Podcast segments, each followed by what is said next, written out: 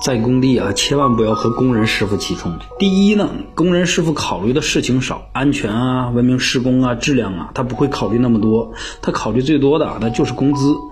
第二呢，有什么事情啊，找管理人员，找他们代班，找他们领导，他不赚你的工资，所以说啊，你是越级管理了。第三呢，无论对谁呀，千万不要口吐芬芳。